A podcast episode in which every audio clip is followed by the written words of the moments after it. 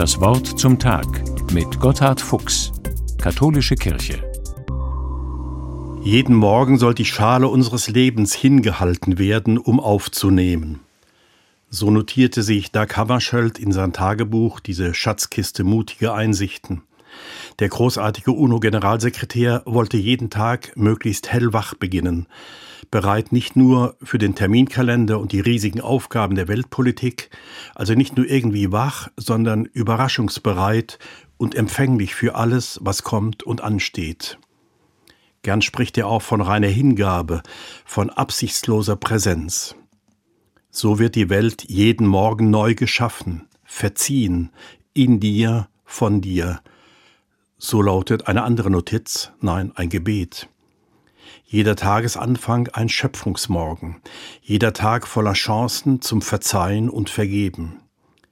Der Weltfrieden fing für den großen UNO-Diplomaten immer mit dem Seelenfrieden an. Jeder Tagesbeginn ein Schöpfungsmorgen und er selbst ständig der Vergebung bedürftig und bereit dafür. Die Morgenstunde hat ja in der Tat etwas Reines noch, als wäre da noch alles im Lot, der Tag noch wie ein weißes Blatt Papier, noch nicht vollgeschrieben oder verknüllt wie am Abend, leer noch wie eine Schale, die man hinhält, in der Hoffnung auf Füllung und Erfüllung. In der Bibel ist deshalb die Morgenstunde die richtige Zeit zur Rechtsprechung. Da tagt das Gericht im Dorf oder der Kleinstadt, da wird alles klargestellt. Es ist kein Zufall, dass Hammarskjöld von Verzeihen und Vergebung gerade zum Morgen spricht. Mit dem Aufgang der Sonne rückt alles ins Licht. Haltet des Morgens gerechtes Gericht, rät zum Beispiel der Prophet Jeremia. Frühmorgens, bevor der neue Tag richtig losgeht, soll alles klar werden und bereinigt sein.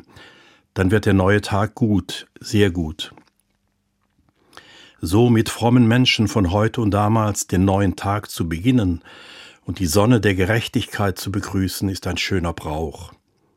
Andere um Vergebung zu bitten und selbst zu vergeben, ganz offen zu sein für das, was kommt, ist eine gute Perspektive.